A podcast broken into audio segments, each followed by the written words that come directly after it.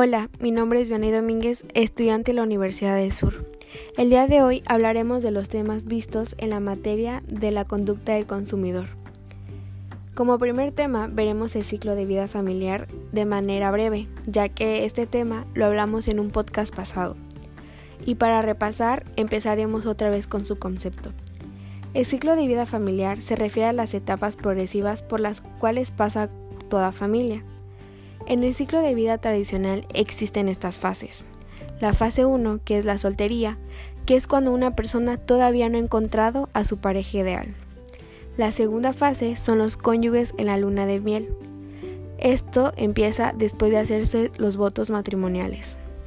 La fase 3 es la paternidad, que es la llegada del primer hijo y se considera que la luna de miel ya ha acabado.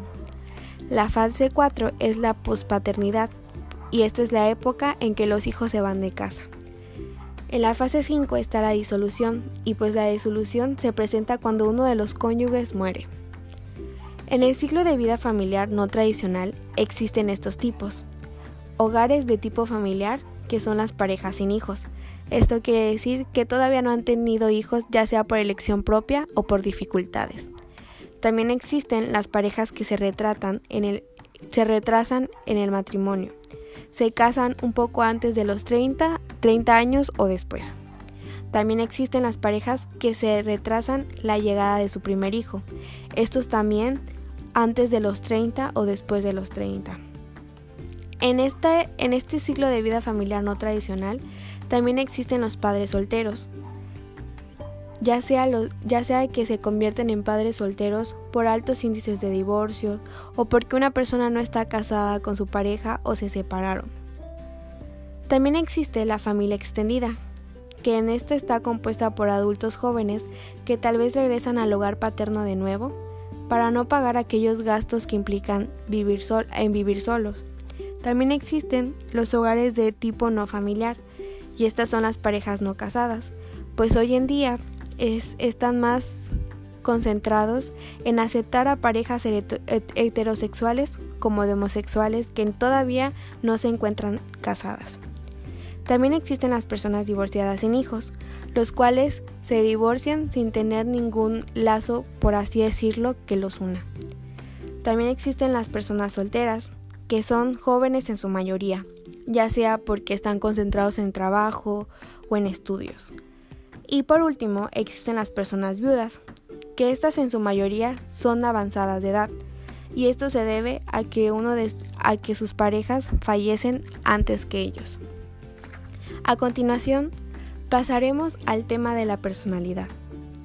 El tema, el tema del ciclo de vida podríamos decir que ya se finalizó, pero se, se expuso de una manera breve, ya que eso, como mencionaba, lo vimos en un podcast anteriormente. Y pues ahora empezaremos ahora sí con el tema de la personalidad.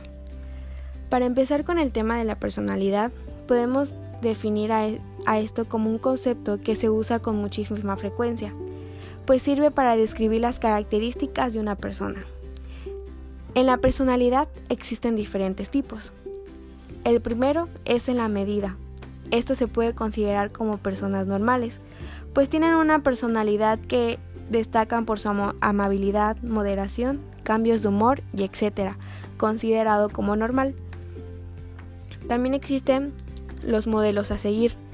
Estos presentan niveles altos de amabilidad, responsabilidad y extraversión. Esto quiere decir que son personas que se dan a notar un poco más por estas características. También existen los reservados. Estos presentan una estabilidad emocional de carácter normal, no se destacan por ser expresivos ni, extrovertidos, pero son personas con rasgos de responsabilidad y amabilidad.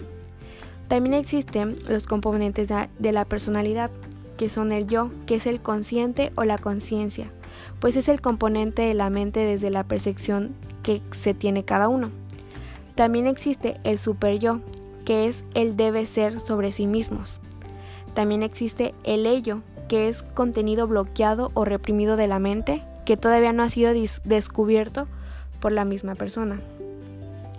Esto sería de manera breve lo que es el tema de la personalidad. Y pasaremos por último al tema de las aptitudes. Para empezar con el tema de las aptitudes, podemos definir a estos que demuestran el estado de la persona o las relaciones de, de ellos enfrente del medio de la sociedad.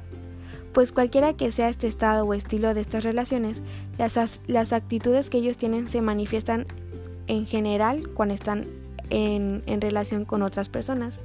¿Y para qué sirve? Pues la actitud es uno de los factores más importantes para ayudarnos a superar los altibajos de la vida, dado que la actitud explica cómo se las arregla una persona y pues cada quien puede este, ser desde, desde su propia perspectiva o más que nada se puede desenvolver. En el componente de las actitudes existe el componente cognitivo, que se trata de la información y percepción que se tiene la persona sobre el objeto o la actitud. Es decir, son las creencias, los valores, las opiniones, los conocimientos y las expectativas que llevan a uno a actuar de un modo concreto ante un objeto o una situación. También existe el componente afectivo. Este comprende el sentimiento de agrado o desagrado hacia el objeto actitudinal junto a la valoración positiva o negativa de sí mismo. Y por último, podemos dar a conocer la importancia de la, de la actitud en nuestras vidas. Y esto quiere decir que, o más bien podemos ver que la actitud puede ser algo muy importante en nuestras vidas, ya que demuestra el modo en el que la persona afronta la vida o se afrenta ante una situación concreta. La actitud muestra nuestra verdadera fortaleza de nuestro ser y puede sobreponerse a través de una actitud ante una circunstancia adversa. Esto quiere decir que nos ayuda a ser alguien en ciertas situaciones. Y este sería el último tema. En conclusión, podemos ver cómo nos cómo, cómo fuimos relacionados nosotros mismos. Espero y les guste este podcast. Esto ha sido todo. Nos vemos.